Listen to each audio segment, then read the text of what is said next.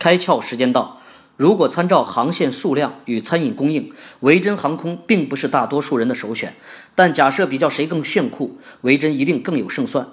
维珍航空发现呢，他们的旅客要比一般商务旅客更年轻一些，大多在三十到四十之间，喜欢技术带来的有趣体验。于是呢，他们上线了全景功能，如同去餐馆点菜时先看菜单。维珍上线的这项新功能。